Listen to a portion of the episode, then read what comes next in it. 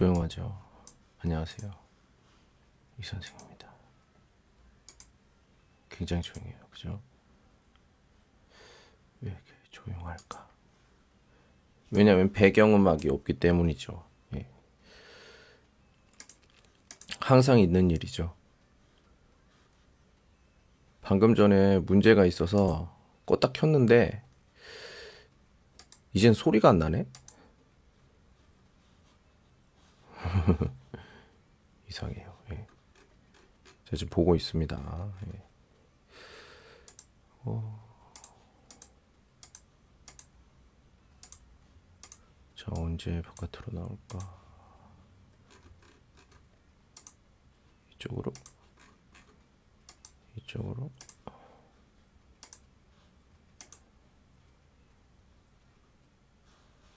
다시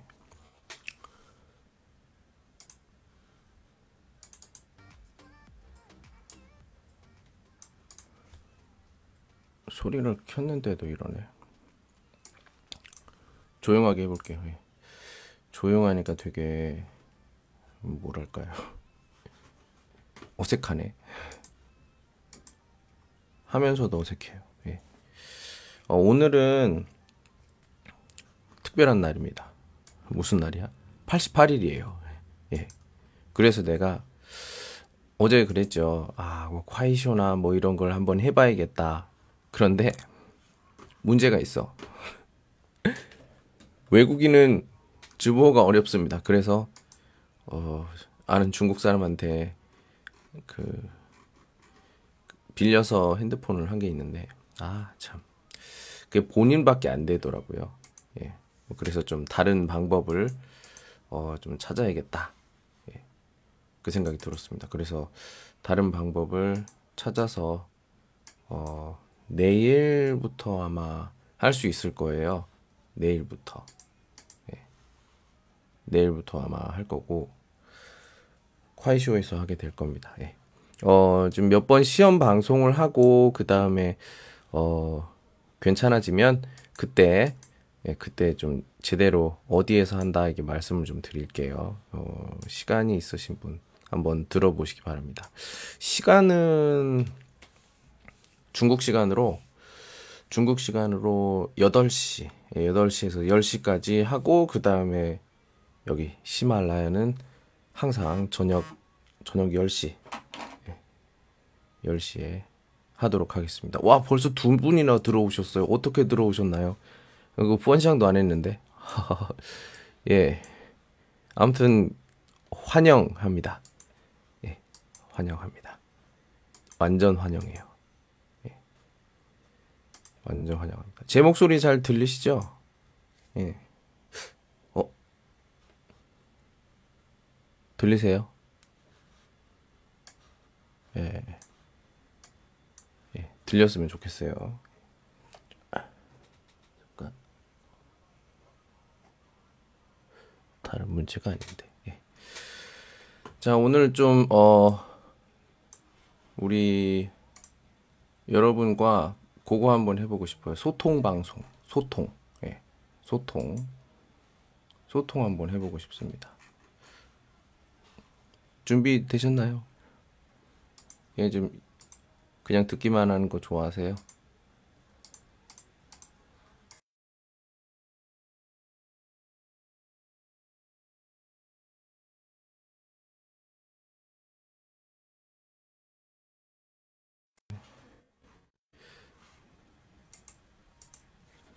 저는 말하는 거 좋아하는데.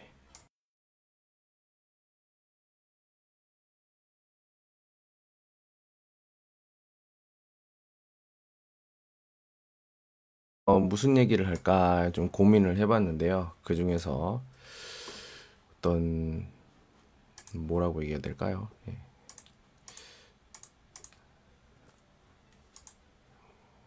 우리가 다 같이 할 수 있는 거. 예.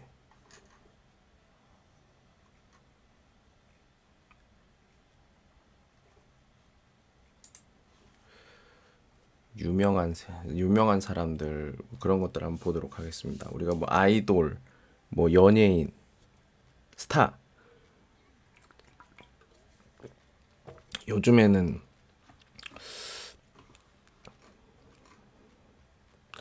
뭐가 제일 인기가 있죠? 아이돌 하면 우리가 또 가슴이 설레고 그런 거 없나요? 어느 시대 때나 다 아이돌이 있었던 것 같아요. 뭐 지금은 굉장히 나이가 들어서 이제 30대, 40대 이렇게 된 사람도 있지만 뭐 요즘엔 굉장히 스무 살 갓 넘은 이런 아이돌들도 굉장히 많고요. 예. 자, 그런 이야기 좀 해보도록 하겠습니다. 첫 번째 주제는 유명한 사람. 유명한 사람입니다. 예. 자, 한국어로 하는 시간이고요. 자, 오늘 또 어떤 얘기를 먼저 얘기를 할지 시작해 보도록 하겠습니다. 지금 6분 지났습니다. 예. 자, 첫 번째 질문. 당신은 유명인을 본 적이 있습니까? 어, 어떤 걸 공부합니까? 이렇게 나오는데, 우리는 이제 앞부분의 내용만 얘기를 해볼게요. 유명한 사람. 음, 이 선생님이 옛날에 그 녹음실에서 일을 한 적이 있어요. 녹음실. 아, 그리고 편집실. 편집실이 뭐냐? 뭐, 예능 프로그램이나 이런 것을 다 촬영을 한 후에 그걸 이제 편집을 하는 거예요. 필요한 부분, 필요 없는 부분. 아, 여기는 좀, 어, 뭐, 모자이크를 해야 돼. 아, 여기는 좀 선명하게 해야 돼. 뭐, 멋있게 해야 돼. 뭐, 이렇게 자막도 쳐야 돼. 이런 것들을 하는 곳이 편집실이에요. 편집실. 그리고 녹음실은 뭐 아시죠? 녹음하는 곳이고. 거기서 일했는데, 거기에서 연예인들을 참 많이 봤어요. 연예인들, 뭐, 유명한 감독님, 이게 만나본 적이 있는데, 어, 어떤 느낌이에요? 그냥 사람이다. 예, 그냥 사람이다. 어, 톱 연예인들은 만나본 적이 없어요. 근데 좀 오래된 연예인들은 좀 만나 만났다고 해야 되나? 뭐 인사도 하고 그랬는데 어, 늙어서 그런가? 그냥 그냥 보통 사람. 예. 그냥 보통 사람 같다. 뭐 그런 생각이 들었습니다. 예. 특별한 건 없었던 것 같아요. 근데 연예인들 그러니까 뭐 A급, S급, 초지 S급, 예. 이런 스타들 같은 경우에는 어 사람이 아니라는 얘기를 들었어요. 사람이 아니라는 얘기를 들었어. 예. 아 무슨 말이에요? 그러니까 말 그대로야. 예, 사람이 아니다. 어, 진짜 쳐다보면, 와, 이런, 이런 느낌? 와, 이런 느낌이 예, 든다고 얘기를 들었어요. 예, 얘기를 들었어. 어. 예. 실제로 그런지는, 어, 제가 안 만나봤으니까, 그건 저는 잘 모르죠. 예. 자, 그런 질문들이 있었고 다른 거, 예, 음, 또 이런 질문을 하네요. 자, 어떤 질문? 자, 두 번째 질문입니다. 예. 첫 번째 질문은 6분쯤 했고요. 두 번째.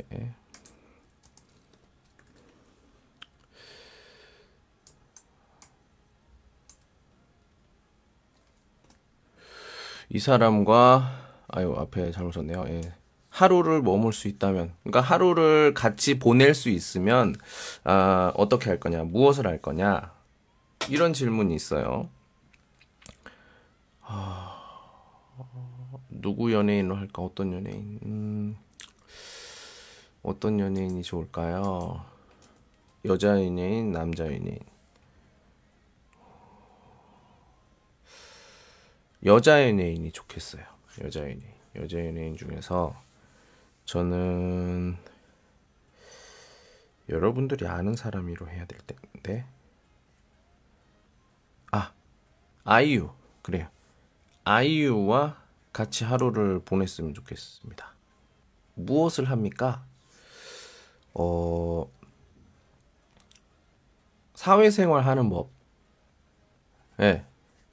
어떤 사람이 좋은 사람이고 어떤 사람이 나한테 안 좋은 사람이냐.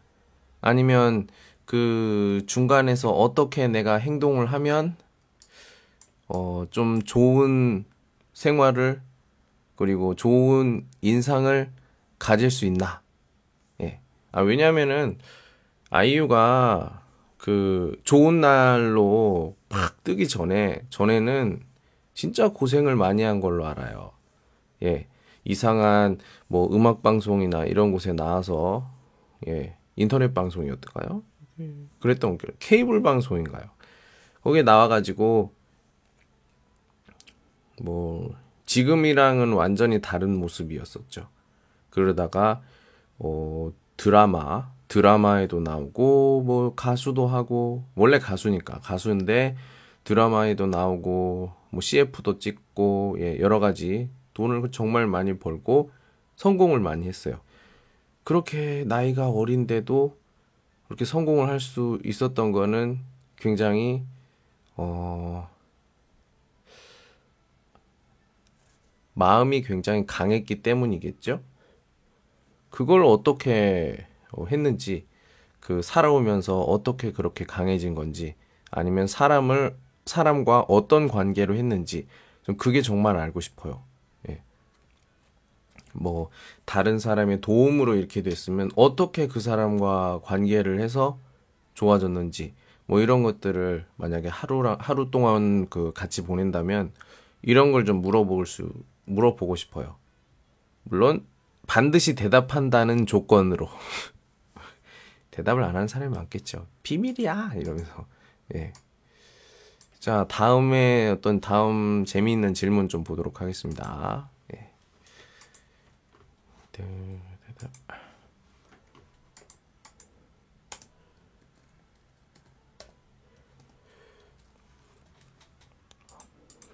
유명인의 사생활.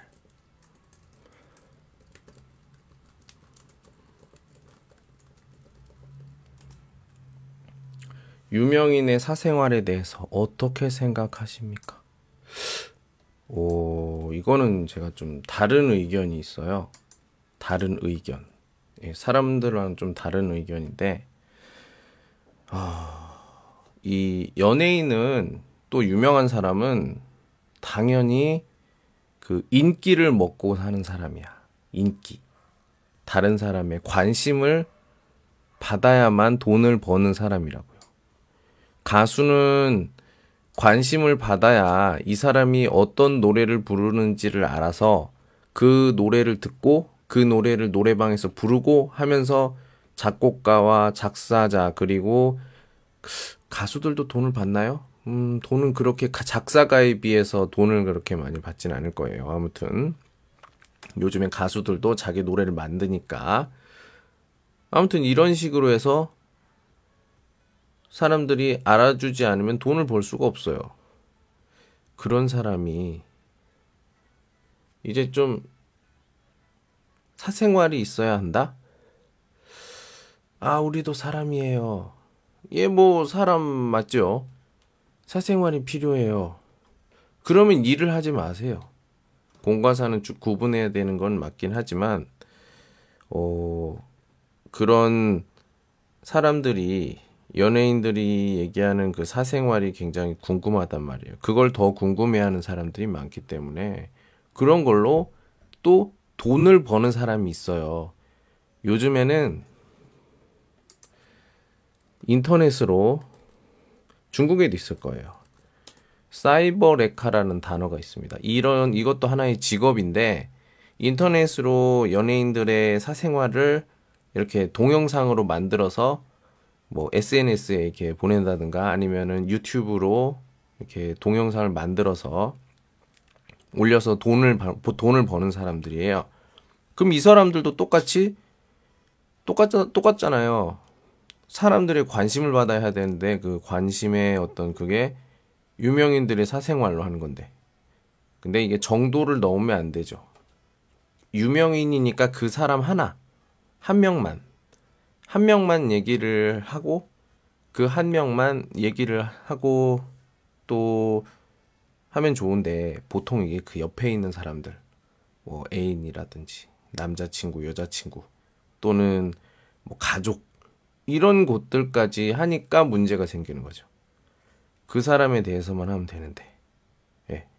만약에 연애를 하면 연애하는 대상에 대해서 또 어떤 사람이다 이렇게 또 얘기를 하고 그러면 두 사람 관계가 좀 안 좋아 일반인이라고 하면은 좀 안 좋아질 수도 있잖아요. 그래서 연예인들이 연예인들끼리 연애를 하는 거예요. 예.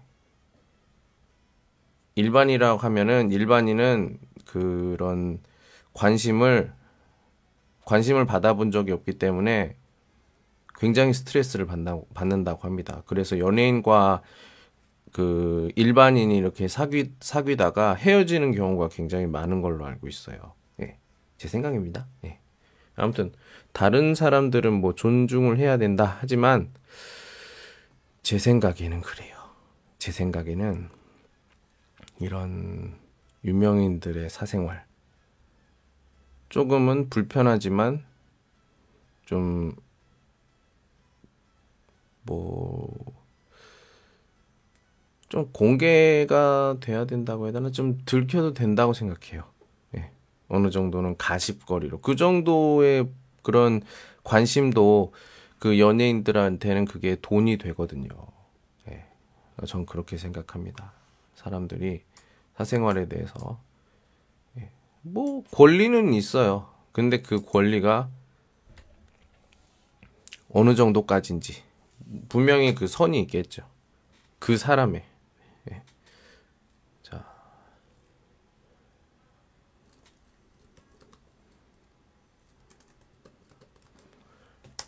요즘에는 사이버레카라고 하면은 옛날에는 파파라치죠. 연예인들을 하루 종일 같이 다니면서 어, 사진 찍고 인터뷰하고 이러는 사람들. 네, 이런 사람들 때문에 굉장히 어, 스트레스를 받는 연예인들도 유명인들도 적지 않아 있죠. 예. 적지 않아 있다고 봅니다. 예. 그래서 이것에 대해서는 뭐 찬성합니까? 어, 좀 아까 그 사생활에 대해서 하는 거랑은 조금 많이 다르다고 생각해요. 이게 진짜 정도를 넘었다고 볼 수가 있겠죠. 사이버레카나 이런 것들은 뭐 다른 곳에서 알게 된 신문이나 뭐 이런 것들로 추측을 하고 해서 내는 동영상이라고 한다면 파파라치는 진짜 행동을 하는 거죠. 아침부터 저녁까지 그 사람이 가는 곳 어디든지 따라가는. 예. 어, 뭐 한국에도 이런 거 있을걸요. 디스패치? 제가 아는 건 그거밖에 없어서. 예. 보면은 그 1월 1일에 굉장히 그 뭐랄까요 특종 특종 같은 거 많이 하잖아요. 예. 아무튼 그 파파라치는 사이버레카 같은 사생활 거랑 조금 다르게 진짜 스트레스를 많이 받는 걸로 알고 있습니다. 요거는 좀 제가 반대하는 편이에요. 예. 제 생각입니다. 예. 어 이거 재밌는데 계속 이렇게 얘기를 해볼까요? 자, 또.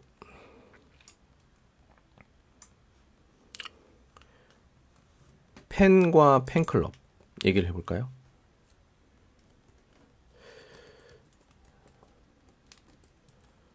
팬과 팬클럽. 네.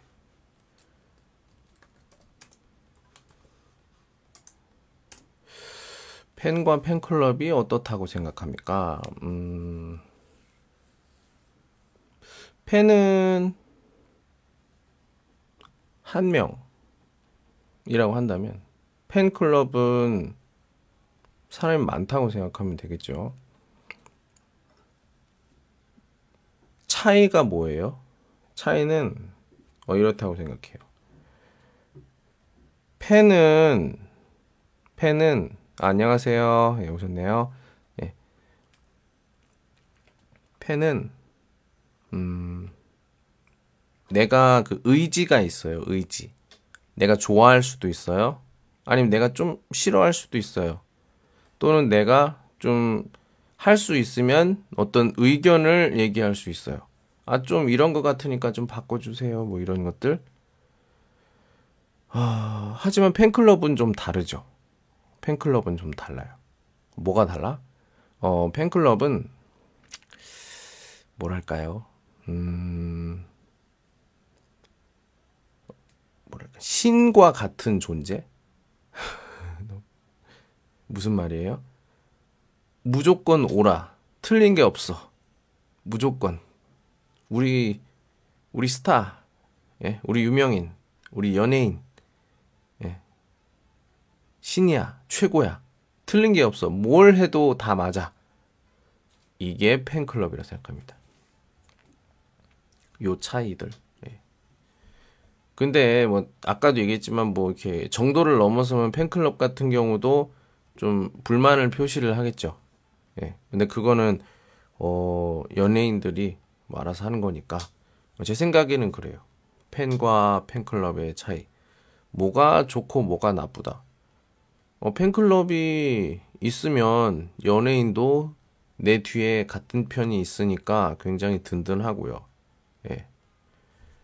팬은 뭐 팬대로 내가 좋아할 수도 있고 안 좋아할 수도 있고 뭐 그런 거니까 굉장히 좀 자유롭고 다 뭐 장점이 있고 단점이 있다고 생각해요. 예. 음. 어떻게 생각하십니까, 여러분들? 팬과 팬클럽. 저는 팬클럽을 어, 들어본 적이 있죠. 예. 이 박사라고요. 이 박사. 예. 이 박사 팬클럽에 제가 부회장인가요? 회장이 한 명 있고요. 그리고 부회장이 저야. 두 명이에요. 두 명 팬클럽. 대전에서 제가 대전 사람이잖아요. 대전에서 공연을 할 때 갔어요. 가서 사인을 받아야 되는데 사인을 받을 종이를 안 가져온 거야. 그게 처음 마지 처음이자 마지막으로 본 거야. 박사님 하면서 내가 어떻게 할 수 없으니까 내 사진을 줬어요. 여기 이거다. 내가 왜 사진을 줬는지 모르겠어. 사인을 받아야 되는데 사인을 받지 못하고 다른 연예인들도 되게 많았는데 그냥 그 사람만 내가 그 사인을 받았어야 되는데 아 얼마 전에 몇 년 전이죠. 몇 년 전에 자살을 했던 그런 가수도 거기 그 그때 제가 고등학생 때 아, 고등학생 고등학교 졸업했나? 졸업하고 대학교 들어갔을 땐가? 대학교 1학년이었던가 그랬던 것 같아요. 예. 그때 그이 박사가 굉장히 인기가 많았거든요. 예. 그래서 제 아이디도 이 박사예요. 이 박사. 예. 그 한국의 이 박사나 아니면 중국에서 이 박사 이건 다 제 아이디입니다. 예. 뒤에 숫자만 달라. 예, 그렇고요.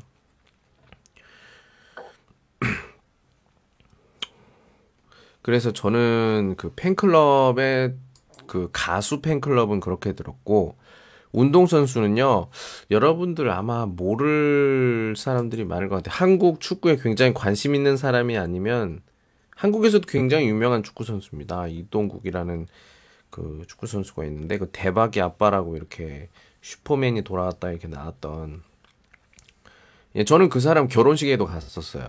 예, 결혼식. 그 거기서 그 뭐 유명한 연예인들이랑 아, 연예인들이 아니라 축구 선수들이랑 사진을 많이 찍었는데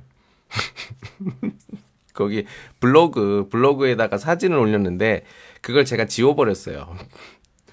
그게 그래서 어디에 있는지 몰라 그 사진이 어떤 휴대폰으로 찍었는지도 모르겠어요. 예, 뭐 그걸 뭐 다시 살려서 뭐 하겠습니까? 예, 다 옛날 옛날 건데. 예. 어, 그 제가 미래를 보는 눈이 있는 것 같아요. 그, 그 사람과, 그러니까 이동국이 결혼식을 할 때, 예. 결혼식을 할 때, 이게 악수를 하면서 제가 이렇게 얘기를 했습니다. 이동국 선수, 여자아이 둘, 그리고 남자아이 낳으세요. 이렇게 얘기를 하니까 이 사람이 아직 부인이 임신도 안 했는데 그렇게 얘기를 하니까 인사로 결혼 축하합니다. 보통 이렇게 얘기해야 되는데 내가 좀 다르게 이야기를 하고 싶었어. 그래서 그렇게 하니까 딱 악수를 하면서 이상하게 날 쳐다봐. 거기 있는 사람들 다 이상하게 날 쳐다봤어요. 아, 참 그랬습니다. 결혼 사진을 같이 못 찍은 게 한이야. 아쉽죠. 예. 원래 찍어야 되는데 이게 팬클럽이 두 개예요, 두 개. 두 개.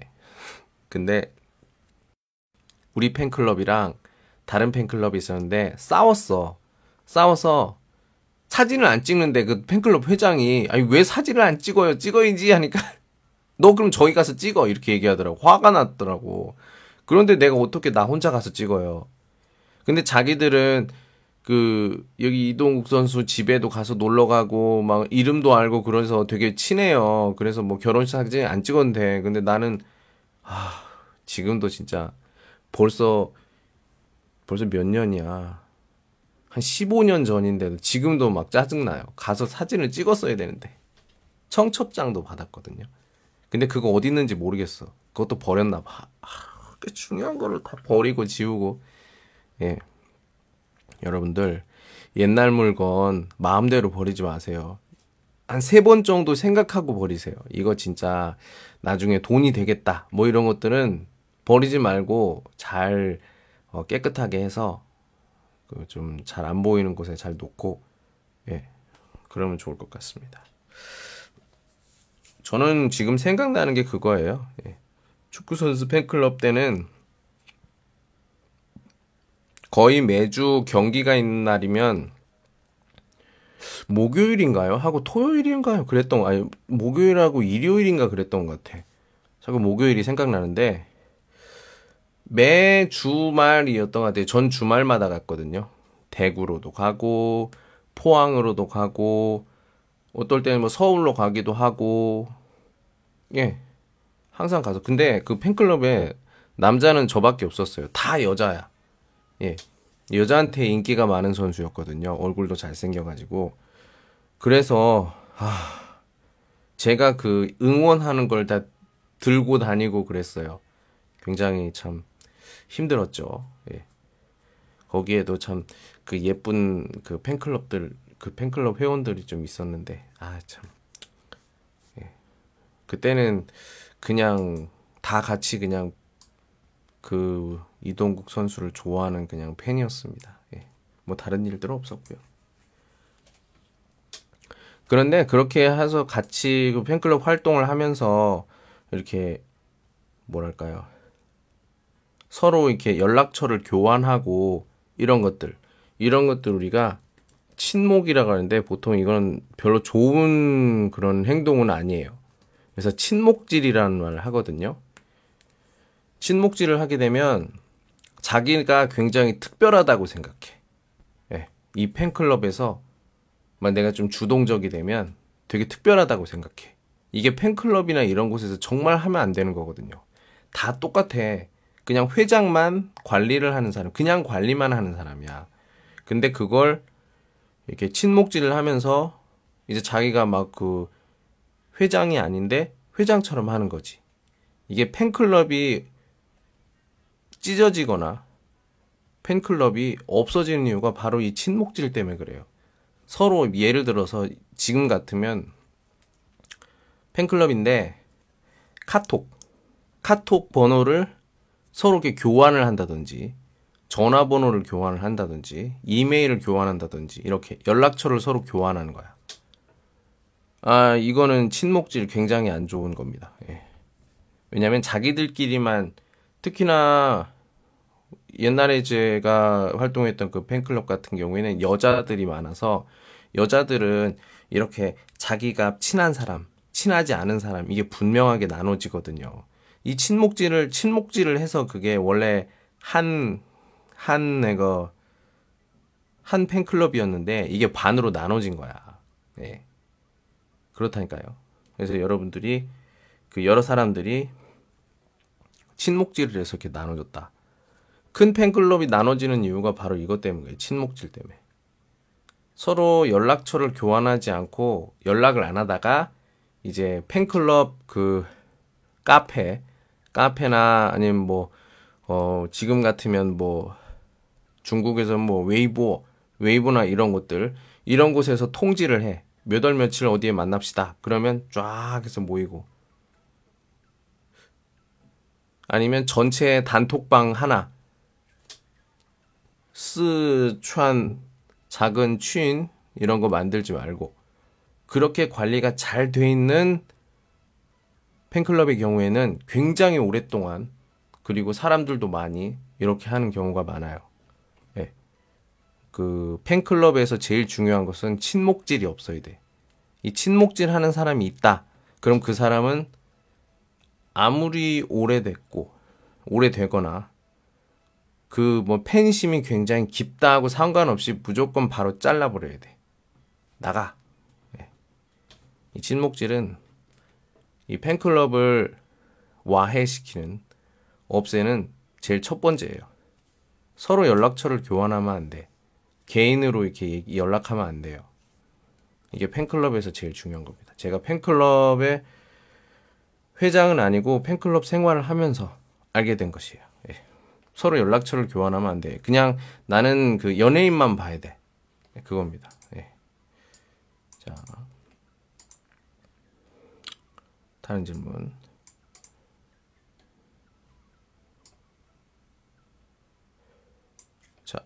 또 이런 질문을 했네요.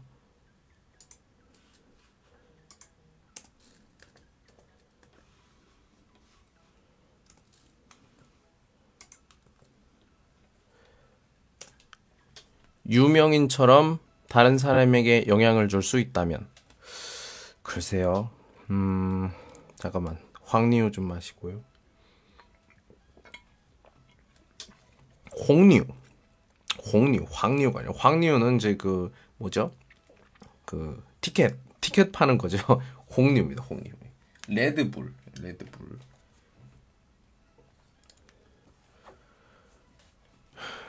제가요 이거 얘기할 때 항상 항상 이래요. 항상 황류랑 홍류랑 자꾸 이거를 그걸 못해. 내가 그걸 내가 잘 못해. 참나. 아유. 그걸 좀 주의를 해야겠다라는 생각이 듭니다. 예. 홍류, 홍류, 예. 홍류, 레드불, 레드. 예. 근데 왜 그 사람들은 왜 황류라고 이렇게 얘기를 했을까? 참 이해가 안 가요. 예. 아 그러면 쉽게 찾지. 아 그런 것들이 있는 것 같아요. 아 잘못 마이크를 건드려서. 자, 사람들에게 영향을 줄 수 있다면, 그러면 무엇을 하겠습니까? 사람들이 다른 사람을 존중하는 방법을, 아는 존중하는 것을 알았으면 좋겠어요. 예, 많은 사람들이 다른 사람을 존중하는 방법을 모르는 것 같아. 예, 모르는 것 같아. 그래서 그 남녀 불평등 뭐 이런 이런 얘기를 하는 거고요. 예. 요즘에는 남녀의 그런 게 없죠. 한국 같은 경우에는 뭐 여, 여권이 신장돼야 된다 뭐 그러면서 뭐 여자 뭐 예를 들어서 경찰도 여자는 50% 해야 된다. 안 되죠. 절대 안 되지. 왜요? 경찰은 남자 여자가 필요가 없지만 그 그걸 나누면 안 되죠. 능력이 되는 사람이 경찰이 돼야지. 이게 남자든 여자든. 근데 이걸 다른 사, 그 그런 것을 주장하는 사람들은 뭐라고 해요? 불공평하다는 거야. 자기들이 노력을 해서 능력을 키우면 기회는 평등하니까 분명히 합격이 되거나 경찰이 될 수가 있는데 그냥 불공평하다는 거야. 그래서 한국의 역경은 좀 인, 그 인상이 그리고 실제로도 별로 일을 안 하고 일을 안 하고 그냥 사진 찍어서 아 오늘은 쉬는 날 뭐 이렇게 해가지고 경찰 옷을 입고 사진을 찍고 인스타에 올리는 거야. 참 그런 그게 사실 그 시민의 안전을 지키는 경찰이라고 할 수 있을까요? 우리는 내 우리를 지켜주는 사람이 필요한데 인스타에 오늘은 쉬는 날 이렇게 사진 찍어서 올리는 사람이 이, 이런 경찰이 필요할까요? 좀 필요 없다고 생각해요. 예. 남녀가 아니라 이제는 남녀가 아니라 평등한 기회를 이용을 해서 자기가 자기 능력으로 이렇게 올라가야 된다고 생각해요. 근데 이렇게 편하게 하는 이런 것들은 참 불공평하다고 봅니다. 그래서 지금 다른 이야기를 하는데 그 한국의 영사관에 들어가면요. 진짜 제가 불만인 게 뭐냐. 직원이 다 여자야. 앉아서 에어컨 바람, 뭐 굉장히 깨끗한 환경에서 사무실에서 일하는 사람은 다 여자예요. 그리고 그 바깥에서 신분증 확인해. 그리고 문을 열어줘. 그리고 경비, 이런 것들. 바깥에서 이렇게 움직이는 것들은 다 남자가 합니다. 이게 이거야말로 불공평한 거 아니야? 아이 뭐 임신했잖아요. 아 그럼 일을 하면 안 되지. 그 외국에서 살고 있는 그 한국인들이 일을 처리하는데 방해가 되지 말지. 그게 뭐 임신을 했든 뭐 했든 무슨 상관이야. 우리가 그 만약에 내가 일을 처리를 해야 돼요. 그런데 일을 처리를 해야 되는데 앞에 직원이 임산부야. 아니면 좀 몸이 좀 불편해. 그래서 일을 처, 일 처리가 늦어요. 그럼 내 기분이 좋을까? 당연히 안 좋지. 예. 아, 좀 빨리 좀 해줘요. 아유, 죄송해요. 제가 좀 몸이 좀 안 좋아서. 그게 나랑 무슨 상관이야? 빨리 내일 처리해줘요. 예. 누구나 그렇게 얘기를 하잖아요. 그런 불공평. 불공평한 거. 그건 뭐야? 왜 그렇게 얘기를 해요? 서로, 서로 존중하지 않기 때문에 그런 거죠. 참, 그런 거 보면 우리가 다른 것보다도 좀 이런 걸 좀 배워야 된다고 생각해요. 그래서 만약에 제가 다른 사람들처럼, 유명한 사람들처럼 제가 영향을 줄 수, 다른 사람에게 영향을 줄 수 있는 사람이라면, 참 사람들이 서로 존중하고 평등하고 이렇게 교류를 할 수 있는 방법을 어, 이야기해 주고 싶어요. 예. 뭐 제가 많이 아는 건 아니지만 어, 외국에서도 생활하고 있고 그리고 뭐 한국에서도 당연히 한국에서 태어났으니까 하면서 이쪽 저쪽 사람들의 어떤 생각들을 조금씩은 알고 있잖아요. 다른 사람보다. 그렇기 때문에 음, 음, 어떤 상황에서 어떻게 하면 좀 다른 사람을 존경하고 존중하고 이렇게 할 수 있는 거다. 이런 것들을 제가 알고 있기 때문에 그런 것들에 대한 걸 얘기를 할 수 있죠. 그 제가 얘기하는 게 다 맞습니까? 아니죠. 누군가가 도움이 필요할 때가 있어요. 그런 경우에는 제가 어 거기에 맞는 도움이 되는 것들을 얘기를 해줄 수가 있겠죠. 어 아니면 제가 도움이 필요할 때도 있죠. 예. 그런 것들을 하면서 모든 사람들이 좀 여유를 가지고 다른 사람들을 존중하면서 이렇게 사는 사회를 만드는데 도움이 되고 싶습니다. 네. 그게 제가 좀 하고 싶은 말이었고 그래서 뭐 좀 다른 이야기를 좀 얘기했어요. 자, 다음 질문. 다음 질문은 예. 어, 지금 벌써 세 분이나 듣고 계세요. 어제는 네 명 신기록이었고요. 예, 오늘은 세 분. 네. 세 분입니다. 네. 음, 요즘에 학생이 쓰는 어떤 문장, 문장과 그리고 제가 요즘에 많이 보는 단어들이 이런 거 있어요. 숭배하다. 숭배하다. 그러니까 우리가 신을 모시는 신에 대한 어떤 마음과 거의 비슷하다고 볼 수가 있겠죠. 이런 질문을 하는 사람이 있어요. 당신은 어떤 유명인을 가장 숭배합니까? 글쎄요. 전 누구도 숭배하지 않아요. 그냥, 아, 괜찮은 사람이다, 이렇게 생각하지. 제가 제일 싫어하는 것 중에 하나가 뭐냐? 자서전이에요, 자서전. 내가 어떻게 살았어. 내가 어떻게 해서 성공을 했어. 근데, 아, 그, 성공하는 방법이 아니라, 아까 아이유에게 물어보고 싶은 것은 어떤 사람을 대하는 태도를 물어봤고요. 태도나 어떤 그런 거. 근데 어떤 사람은 그 돈을 버는 방법에 대해서 써 있는 그런 그 유명한 경영인 같은 경우에 나오는데 만약에 그렇게 해서 돈을 벌었으면 전 세계 사람들 다 부자가 됐죠. 안 그래요? 다 부자가 되는 방법을 여기 책에 써놨는데 이 책만 보면 되잖아. 똑같이 하면 되잖아. 그런데 그게 됩니까? 안 되지. 성공한 사람이 책을 썼어요. 내가 어떻게 해서 성공을 했다. 이거는 벌써 사용한 거야. 벌써 이 방법을 사용을 했다고요. 사용을 해서 벌써 성공을 했어. 그럼 이 방법은 재활용이 가능할까요? 비유를 하자면 이런 거예요. 음, 예를 들어서 에... 아이폰을 누가 그 예, 애플에서 아이폰을 만들었어. 이게 바로 스마트폰입니다. 제일 먼저 만약 예를 들어서 예를 들어서 제일 먼저 만들었어요. 여러 가지 여러 가지 그 기능 여러 가지 기능 뭐 지금에 있는 지금 기능까지도 완, 완벽한 아이폰이야.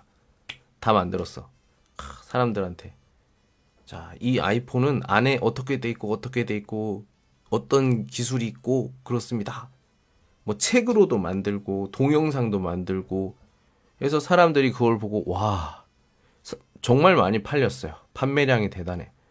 어 그럼 나도 이렇게 하면 이렇게 비슷하게 만들면 아 나도 성공할 수 있을까?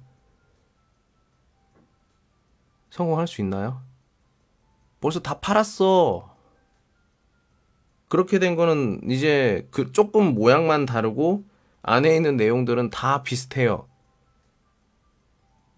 아니면 그걸 똑같이 쓸 수가 없어. 성공할 수 있을까? 아니요. 성공할 수 없어요. 무슨 말이야. 예. 벌써 쓴 방법은 이제는 기회가 없다는 얘기예요. 예. 그렇기 때문에 오, 그런 유명인의 삶을 똑같이 한다고 해서 내가 그 사람이 그 사람만큼 그렇게 유명하거나 그렇게 될 확률은 거의 없다고 보면 돼요. 예. 아유 그럼 어떻게 해요? 자기가 찾아야지. 자기한테 맞는 걸. 그럼 어떻게 해야 되냐고요. 간단해. 거울을 보세요. 거울. 거울. 예. 거울을 보면 내가 어떤 사람인지 잘 알 수 있을 거예요. 아니, 그럼 화장실에서 거울을 보라고요? 아니요. 마음의 거울을 봐야 됩니다. 마음의 거울. 예. 지금 가서 거울 보면은 그냥 막 깨고 싶을 걸. 이게 뭐야? 왜 괴물이 여기 있어? 이렇게 누구세요? 막 이렇게 거울 안 보던 사람이 갑자기 거울 보니까 예. 그거 아니라 마음 속의 거울을 보는 거야. 내가 진짜 원하는 게 뭐야? 내가 어떻게 되고 싶어? 뭐 이런 것들 있잖아. 이런 것들을 우리가 찾아내고 그러면 방법이 나한테만 딱 맞는 방법이 언젠간 생겨요. 안녕하세요. 예. 감사합니다. 예. 언젠간 생긴다. 그렇기 때문에 우리는 마음의 거울이 좀 필요하다 생각합니다. 누군가를 숭배하는 것보다는 나를 숭배하는 게더 좋. 그러면 너무 뭐죠? 자기만 사랑하는 사람 아니에요? 아니 좀 자기 좀 사랑하면 안 돼요? 맨날 다른 사람만 사랑해야 되나? 가끔은 나도 좀 사랑해야죠. 예. 사람들이 자기만 사랑한다고 뭐 이런 뭐 무슨 병이다 이렇게 얘기를 하는데 자기 사랑하는 게 어때서요? 그만큼 더 관리를 하고 뭐 이렇게 된다고 볼 수 있는 거죠. 아, 저는 그런 게 굉장히 좋다고 생각해요. 저도 그렇게 되려고 열심히 노력을 하는데 잘 안 되고 안 되니까 이렇게 있는 거죠. 예.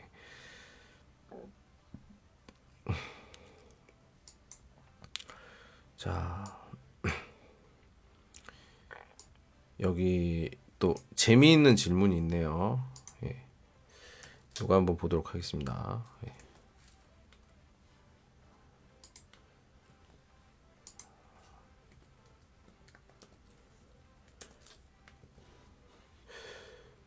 당신이 유명인이라면 이 기회를 이용해서 몇몇 팬들과 데이트를 할 수 있습니까?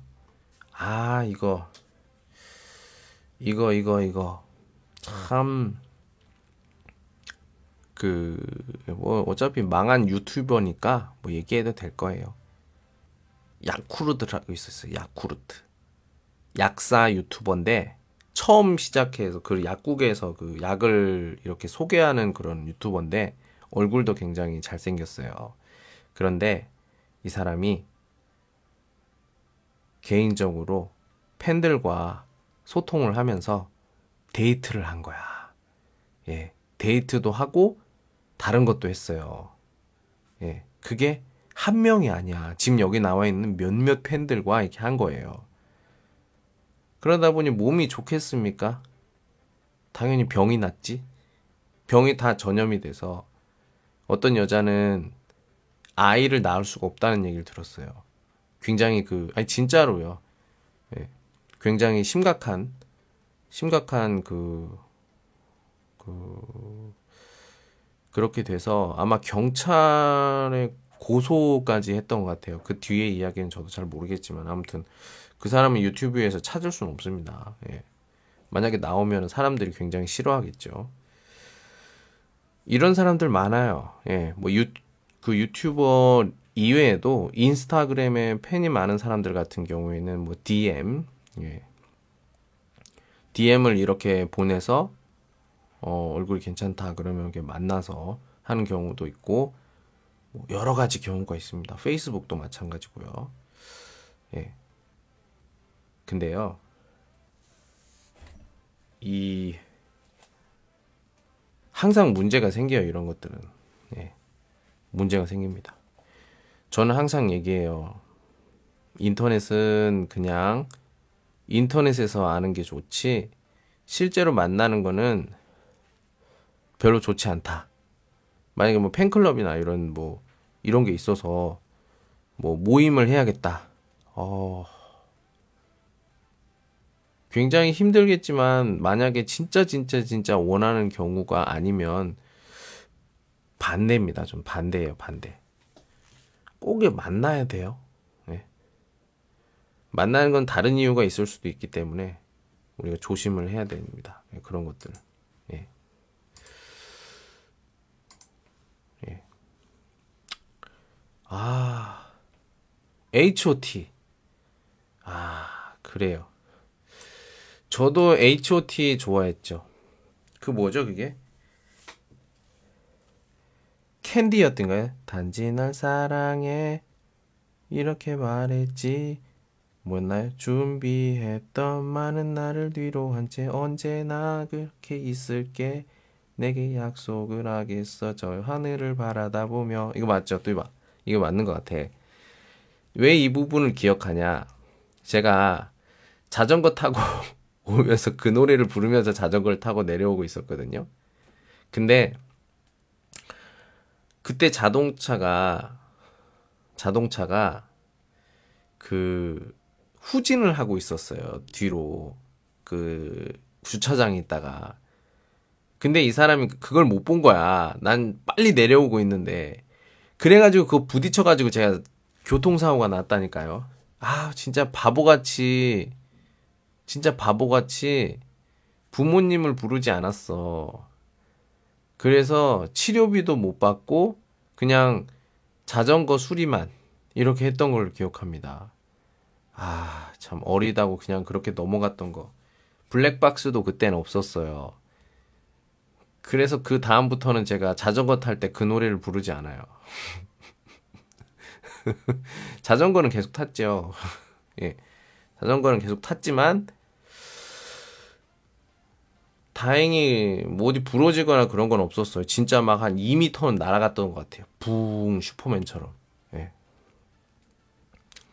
예. 아 갑자기 또 H.O.T 얘기하시네. 예. 콘서트는 가본 적이 없어요. 예. 콘서트는 가본 적이 없고 저는 콘서트는 누구 콘서트 갔더라? 예, 뭐, 락 가수, 김경호 팬클럽, 아, 제 팬클럽, 그, 어, 맞다. 김경호 팬클럽이었던 것 같은데. 아, 아, 아, 아, 아니다. 팬클럽 아니에요. 제가 그 팬클럽 회비를 내야 되는데, 내 돈이 없어서 회비를 못 냈어. 그래서, 팬클럽 안 됐고, 예. 등급이 안 올라갔어요. 예. 그래서 등급이 오른 사람만 그 팬클럽의 내용을 볼 수 있었는데 공지나 이런 것들 내가 볼 수 없어가지고 그냥 CD만 많이 샀고요. 그리고 에... 근데 그 김, 경호 그 콘서트는 갔어요. 콘서트. 예. 그리고 그 싸이 싸이 콘서트 싸이 콘서트에 갔습니다. 지금 여름에는 뭐 흠뻑쇼 이거 하잖아. 흠뻑쇼 하기 전에. 흠뻑쇼 하기 전에 갔어요. 예, 그때도, 그때가 크리스마스 그 특별이었던 것 같아요. 크리스마스 이브 12월 24일 표. 야, 그때 표 진짜 비쌌는데 한국 돈은 20만 원 주고 샀던 것 같아요. 여자친구랑 같이 가서 스탠딩 제일 앞에 제일 앞에서 그 봤습니다. 예. 콘서트를 보려면 진짜 있는 돈을 다 써서 앞자리에 사야 돼. 무조건 앞자리. 앞자리가 아니면 콘서트 가지 마. 전 이, 이 주의입니다. 예. 뒷자리나 이런데 아예 뭐 같이 같은 공간에 아니 보이지도 않는데요. 그냥 거기 큰 전광판만 보고 오는 거라니까. 만약에 콘서트 가고 싶으신 분은 어떤 방법을 써서라도 얼마를 쓰서라도 앞자리 제일 앞자리 제일 앞자리에서 그, 그, 가수의 어떤 호흡, 이것도 같이 이렇게 느끼면서, 이래야 진짜 콘서트죠. 차 뒤에 보이지도 않는 데서 큰 뭐, 그 뭐야, 전광판으로 보이는 그 얼굴, 그냥 집에서 만약에 즈보어 이런 거 하면은 즈보어로 화질 좋잖아요. 가까이서 보면. 집에서 그냥 침대에 누워가지고 과자 먹으면서 그거 보면 얼마나 좋아. 더 좋잖아. 더 잘, 화면을 더, 더 잘 보이고. 아, 현장감이 있잖아요. 아휴. 집까지 오는데 힘들잖아. 힘들 거면 제일 앞에. 전 무조건. 무조건. 만약에 진짜 콘서트를 가야겠다. 그러면은 있는 돈을 다 써서라도 앞에, 앞자리에 앉아요. 네. 제일 앞자리. 서서. 예. 네. 되게 좋아합니다. 여러분들도 꼭 기억하시기 바랍니다. 예. 아무튼 저는 이렇게 유명인이라고 해서 다른 사람들과 이렇게 데이트 이거 분명히 나중에 문제 생기거든요. 문제가 안 생긴 사람 본 적이 없어요, 내가. 예.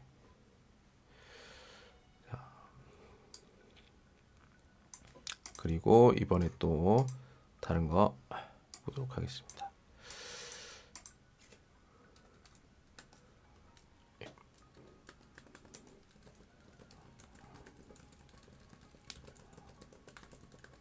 네, 제가 질문을 좀 쓰느라고요.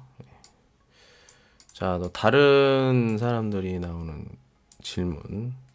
자, 만약에 가수가 되면 작, 아이고, 네, 작곡을 하겠습니까?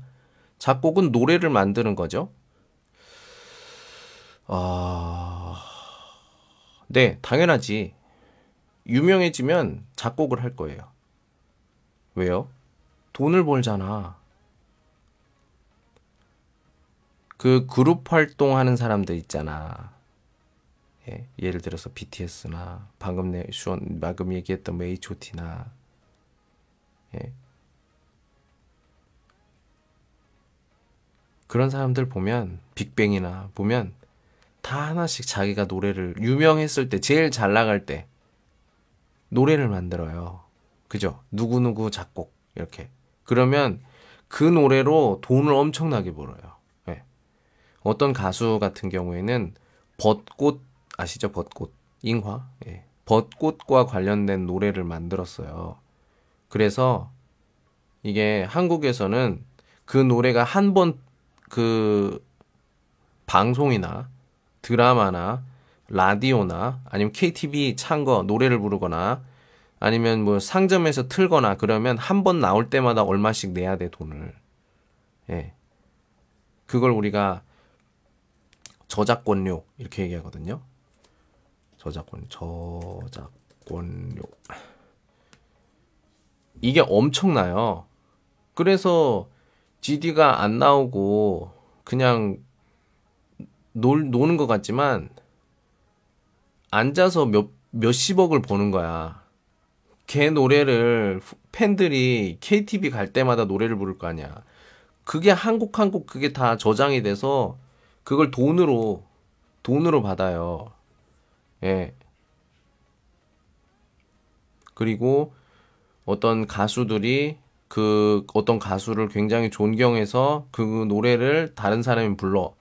그러면 그 노래를 그 노래가 또 팔릴 때마다 또 내가 돈을 또 받는 거지. 그래서 이게 보험이다. 아, 보험? 보험이라고 해야 되나? 예, 노후 노후 보험 뭐 이렇게 얘기를 해요. 그 왜 그렇게 얘기해요? 이거는 죽을 때까지 계속 몇 년이죠? 저작권이 20년인가 50년인가 기억이 안 나는데 뭐 한도가 있지만 그때까지 매년 돈을 받는 거야. 잘 생각해 보세요. 아이유도 노래를 만들었죠. 했을 거야. 예, 그리고 또 뭐 다른 유명한 가수들 같은 경우엔 또 최소한 자기가 한 곡씩은 만들었고 그 곡이 되게 인기가 있어요. 그러면 이제 노후 자금이 다 되는 거지. 연예인 걱정은 하지 마세요. 이 말이 무슨 말이냐면 연예인들은 이렇게 다 자기가 돈 벌 나중에 연예인은 은퇴 나이가 없잖아요. 굉장히 인기가 있는 연예인, 유명인이면 계속 평생 그렇게 되긴 하지만 갑자기 무슨 일이나 뭐가 있어서 연예인을 못하게 병이 나거나 안 좋은 소문이 있거나 그래서 연예인을 못하게 됐을 때 그럼 돈을 어떻게 벌어요? 그런 사람들은 어떤 뭐 배달 일도 못해요. 다른 곳, 다른 일을 할 수가 없어. 너무 유명해져서. 그럼 어떻게? 가수 같은 경우에는 저, 저작권료 이런 걸로 생활이 되겠죠. 한, 뭐, 한 달에 뭐 몇백만 원씩 이렇게. 보통 사람들 일하는 거랑 거의 비슷하게. 불공평해요? 아니요. 이것도 이 사람의 능력이죠. 예. 그때 그 기회를 맞춰서 이렇게 어, 준비하고 해서 좋은 결과가 나와서 돈을 버는 건데요. 정정당당하지. 예. 그래서 만약에 제가 유명해진다면 그때 작곡을 하고 그럴 거예요. 그럼 만약에 내가 지금 뭐 세 명, 세 명도 굉장히 많이 어제에 이어서 예, 계속 신기록은 아니지만 감사합니다, 여러분들. 따슈님, 또 양양님, 그죠? 이천호님, 네, 다 감사합니다. 그, 그래서 정말 많은 사람이 듣고 굉장히 유명해지고 그러면 이 선생은 뭐 하고 싶어요? 책을 만들고 싶어요. 책. 종이책이에요, 종이책. 전자책 아니야. 네. 결국에는 지금 뭐 전자책 뭐 이렇게 되게 편리하고 그러잖아요. 절대로 없어질 거, 없어지지 않는 것 중에 하나가 바로 이 종이책입니다. 절대로 안 없어져요. 제가 많이 많이 생각을 해봤거든요. 니트로, 니트로 감성, 뭐 이런 게 있어요, 요즘에. 다시 과거로 돌아가는. 예, 과거의 어떤 문화라든지 이런 걸로 다시 돌아가는 그런 감성이 있는데, 책 같은 경우에는 전자책에 제게 제일 불편한 점이 뭐예요? 만약에 전기가 없으면 배터리가 없으면 볼 수가 없죠. 아, 충電뭐 있잖아. 이거 만약에 이런 것도 없는 상황이라면 볼 수가 없잖아요. 책은 어때요? 뭐 물론 오래되면은 좀 문제가 생기긴 하지만 아까처럼 그렇게 소실되는 그런 문제는 없잖아요. 네. 물론 수정이 좀 어, 수정하기가 좀 어렵고 그런 게좀 어, 문제이긴 하지만 나는 그래서 어떻게 생각해요? 책을 만들고 싶다고요. 네. 책을 만들고 싶습니다. 생각한 내용도 다 있어요. 네. 만약에 유명해진다면 꼭 만들어 보고 싶은 게 중국에서 해보고 싶은 것 중에 하나가 바로 그 책입니다. 책을 한번 만들어 보고 싶어요. 이게 진짜 가능한지 어쩐지는 잘 모르겠지만 음, 꼭 한번 만들어 보고 싶다. 네, 중에 하나가 바로 이 책입니다. 딱 그 책만 만들면 만약 그 책이 인기가 있다면 매년 인기가 있다면 어휴 생각해 보세요. 뭐 이런 거 안 해도 되지. 대단하다고 생각합니다. 예. 대단할 거라고 생각해요. 예. 예.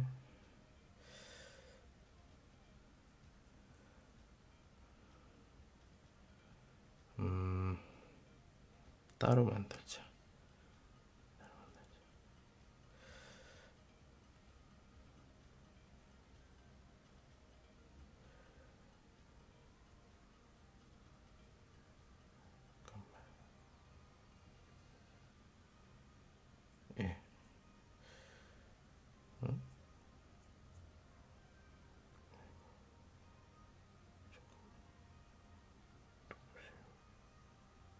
잠깐만요.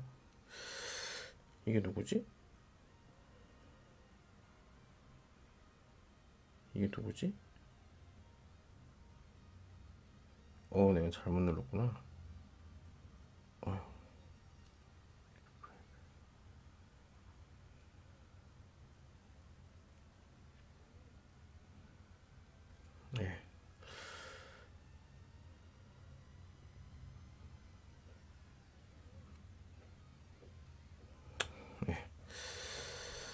자, 예. 제가 요즘에 뭘 하고 있냐면요. 뭐 어차피 여기 뭐, 예. 음, 유학, 유학, 예. 유학에 대해서 상담을 하고 있습니다.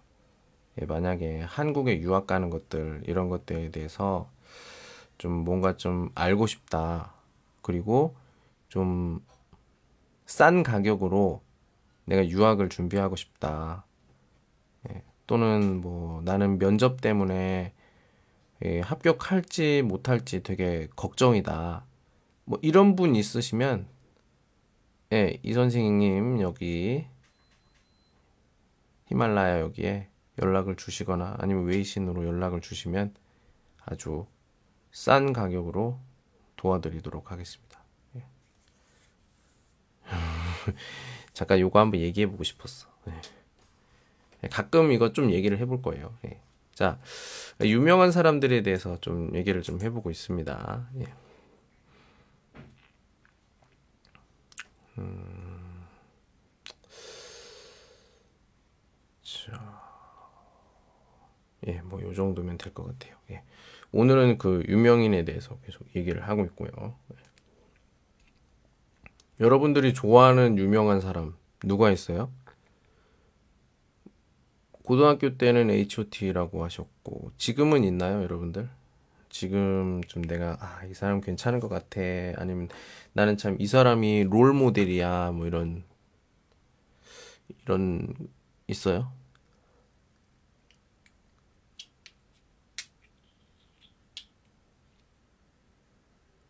누구예요, 그게?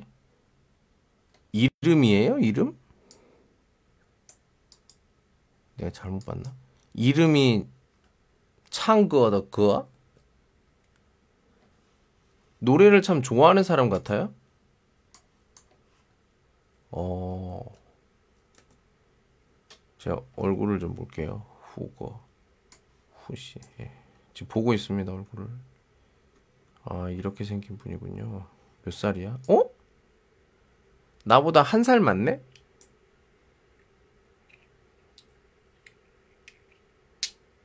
나보다 한 살 많아요. 형이네? 거, 호거, 후거. 예. 근데 이렇게 늙어 보이지? 아유, 얼굴이 참 길어요. 예. 근데 잘못 봤나? 좀 얼굴이 긴데? 머리 때문에 그런가? 말 같아, 말. 영화 배우인가요? 연기를 잘해요? 드라마 가수. 아, 예. 지금 서, 2014년에 서울 드라마 어워즈 네티즌 인기상을 받았네요. 예. 중국 사람인데 서울에서 그걸 받았네. 예. 그렇군요. 자. 음. 중국 드라마를 좋아하는 사람들이 이 사람의 무슨 드라마라고 해야 되죠, 이게? 중국 고대 고대 드라마인가요? 그 옛, 중국 옛날 옷 입고 머리 길고 아, 그게 신화예요. 어, 어. 제가 이걸 본 적이 없어서 잘 모르겠어.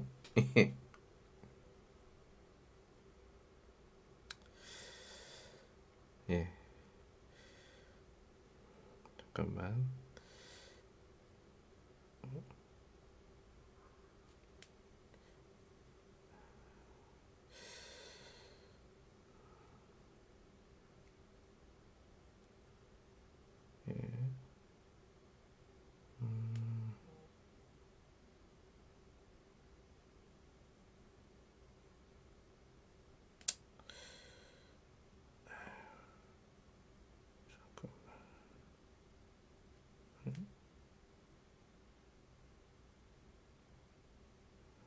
빼먹었나? 음, 예, 잠깐만요.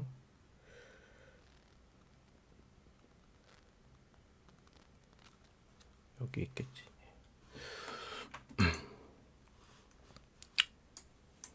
어, 그래요? 아, 아, 아, 저, 저 여기 인터넷에서 봤어요.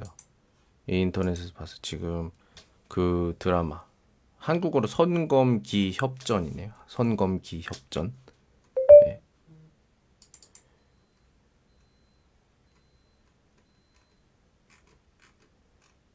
예.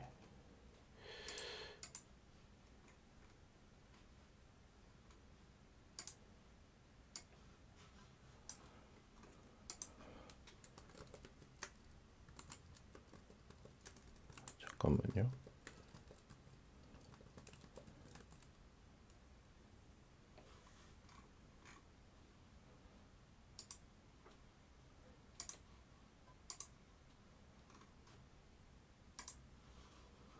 자,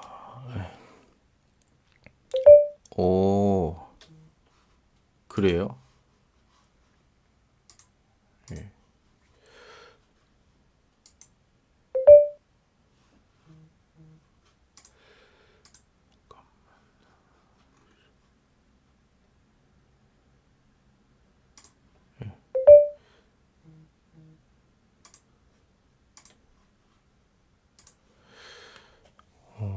만나본 적은 있나요? 만난 적이 있어요? 그 사람? 호가? 아, 팬클럽에 가입한 적이 있어요? 팬클럽.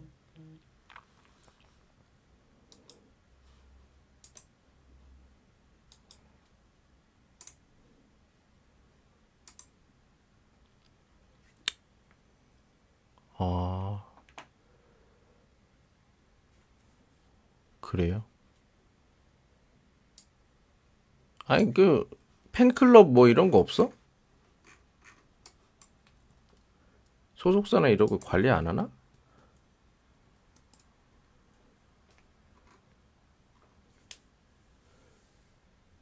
예, 있겠죠. 예. 아, 그렇게 좋아하진 않는군요. 그냥, 아, 멋있다. 아, 연기 잘해. 아, 뭐, 행동 괜찮아. 아, 성격 좋아. 그냥. 예. 예, 아. 막, 그, 어, 뭐, 모든 작품을 다 봤어요. 아니면 뭐, 사인도 있어요. 뭐, 아, 그런 건 아니다. 어, 그렇군요. 예. 저는 아까 얘기했던 그 축구 선수 있잖아요. 그 축구 선수의 그 사인, 예, 사인 있는 그 어, 유니폼이 있어요. 어떤 유니폼이냐? 이거는 진짜 누구도 없을 거야. 찾을 수도 없을 거야. 그 선수가 입었던 아, 입었던 건 아니고 그 레플리카라고 한국은 군인 군인들이 축 뭐 운동을 잘하는 군인들 같은 경우에는 그 군인 전 그 군인 팀이 있어요.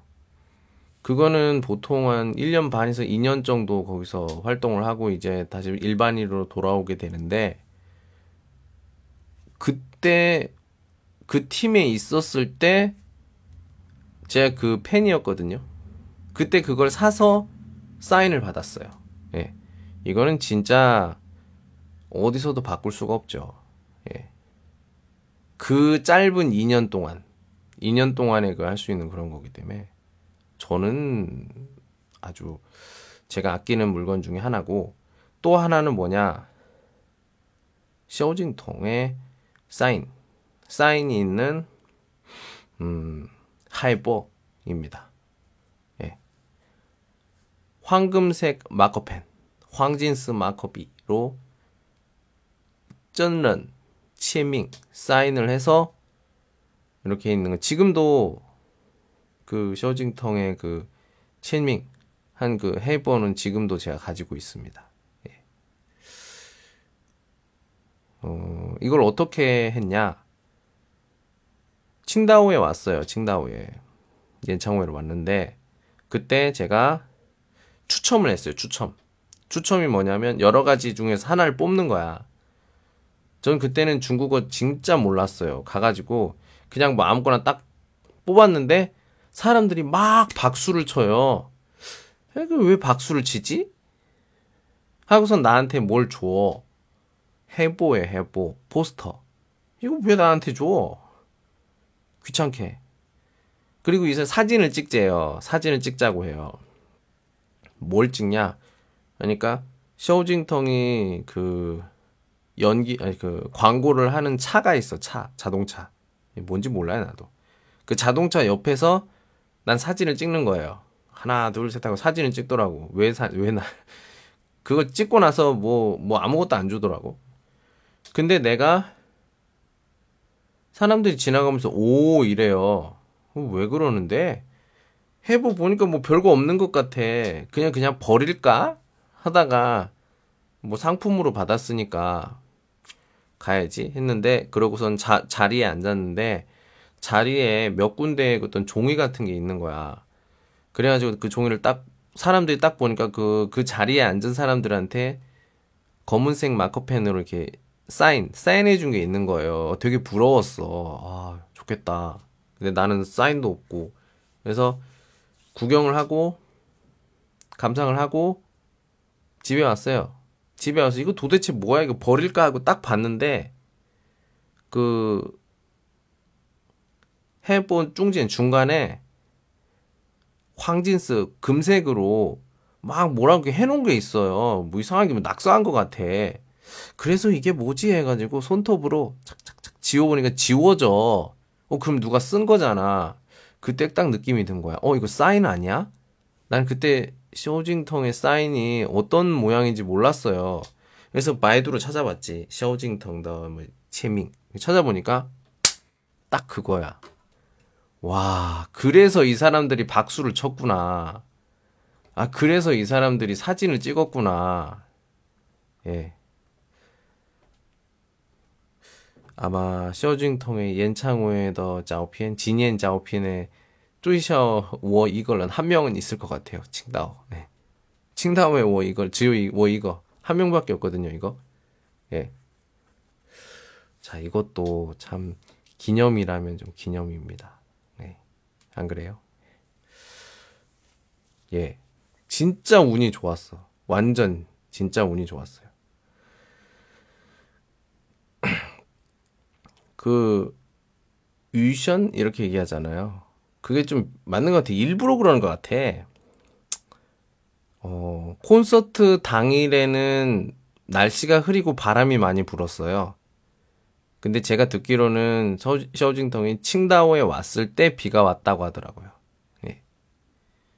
음. 바람이 너무 많이 불었어요. 진짜 바람이 너무너무 많이 불었어. 비는 안 왔는데, 예. 다행히 우산을 가져가지 않아서, 예. 다행이에요. 비도 오지 않았고. 근데, 문제는 뭐냐. 그때 내가, 바이도 디투, 이거를 쓸 수가 없는 상황이었어요. 핸드폰이 배터리가 없어. 거기에다가 나는 중국어도 잘 못해. 그리고 주머니에 돈이 있었나?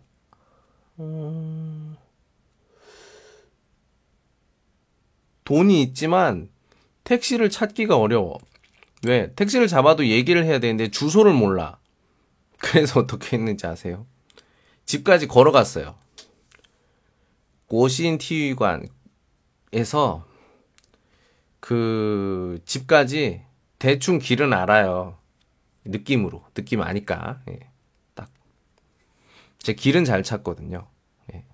그 전에 그 택시를 타고 왔던 그 길을 생각하면서 딱 갔는데, 그때 1시간 반인가 뭐 그렇게 걸렸던 것 같아. 1시간 반인가 2시간인가? 걷는데 정말 다리가 아파가지고 무릎까지 너무, 거기다가 집이 5층이었어요. 5층. 5층까지 엘리베이터도 없어. 진짜 힘들게 왔습니다. 예. 아, 어디 갔다 온 거야? 그래가지고, 아휴, 말도 하지 마, 내가. 진짜, 아, 진짜 힘들었어. 이렇게 얘기를 했습니다. 무슨, 이, 콘서트 하나 보는데 뭐가 이렇게 힘드냐고. 예. 그런 곳 갈 때는, 지금은 뭐 이동식, 저그 배터리 이런 게 있으니까 상관이 없는데, 그때는 뭐 지하철도 없고, 예, 뭐 이런 란지엔 이런 거 이런 거 생각도 못 해봤고 그냥 있는 게 QQ예요 QQ QQ 웨이신 없었어 그때 예. 그랬기 때문에 아 진짜 잊을 수가 없습니다 예. 쇼징텅을 좋아했다고 해야 되나 그게 이유가 뭐 얼굴이 잘생겨서요 아니요 절대 인정 못하고 어 간단해요. 친구하고 노래방을 가면 그 한 명 친구가 항상 부르는 노래가 있었어. 중국 노래가. 있었는 지금도 연락을 하는데 그 노래가 뭐냐? 하오 하오샹 또이니 쇼? 하오샹 또이니 쇼? 뭐죠? 맞나? 하오샹 또이니 쇼. 음. 음, 음, 음, 음.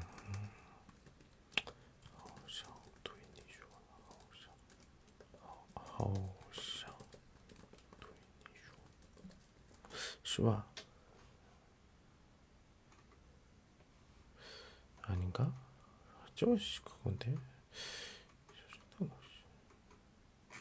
너무 오래된 노래인가?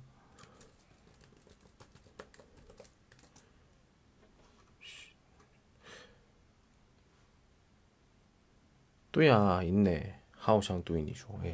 이 노래였어요. 이 노래가 딱 좋아서 이렇게 하다가 보니까 인터넷으로 찾아보니까 굉장히 많은 그 가요들이 있더라고요. 그래서 그걸 하나하나 핑인 병음을 써서 그거를 한국어로 써서 예. 한국식으로 이렇게 불렀죠. 예. 뭐제 그 좌민 케이거를 보시면 밑에 저 밑에 가끔 부르는 노래 몇 곡 있습니다. 또는 KTV에 가면 항상 부르는 노래기도 합니다. 지금이 벌써 10년이 지났는데 그 노래도 그 노래만 계속 불러요. 지금 노래를 바꿔야 되는데 학생들이 좀 추천한 노래가 몇 곡 있었거든요. 예. 이제 좀 누구 노래였더라? 예, 생각이 안 나지만 아무튼 다른 노래도 좀 배우려고 합니다. 예. 아이고 벌써 11시 25분이네요. 예, 한국 시간은 12시 25분. 예. 예, 뭐 그냥 이렇게 얘기를 좀 해봤습니다. 예, 오늘은 유명인에 대해서 좀 얘기를 해봤고요. 다른 얘기도 좀 했습니다. 예. 어, 오늘은 원래 오늘 8시에 그 콰이쇼로 즈보를 하려고 했어요. 근데 아, 무슨 일이 있었냐? 그게 있었어. 그 콰이쇼를 하려면 즈보를 하려면 중국 사람밖에 안 돼요. 그래서 중국인 그 인증을 해야 되는데 제가 아는 중국 친구 인증을 하려고 하는데 인증해서 얼굴이 나오는 거야. 얼굴로 이렇게 리엔서 해야 되는데 아 참 기술이 참 좋은 게 그 색깔도 바뀌니까 얼굴 색깔도 그게 좀 바뀌어야 되잖아요. 사진으로 하려니까 사진이 안 돼. 눈 감는 거 이렇게 다 이렇게 저장을 했는데 안 되는 거야. 그래서 영상 영상 통화로 해서 너 한번 해봐 했는데 그것도 안 돼요. 영상 통화로 핸드폰 핸드폰 앞에 이렇게 놓고 했는데 이것도 안 되는 거야. 아 진짜 이게 휴대폰마다 이렇게 되는 거더라고요.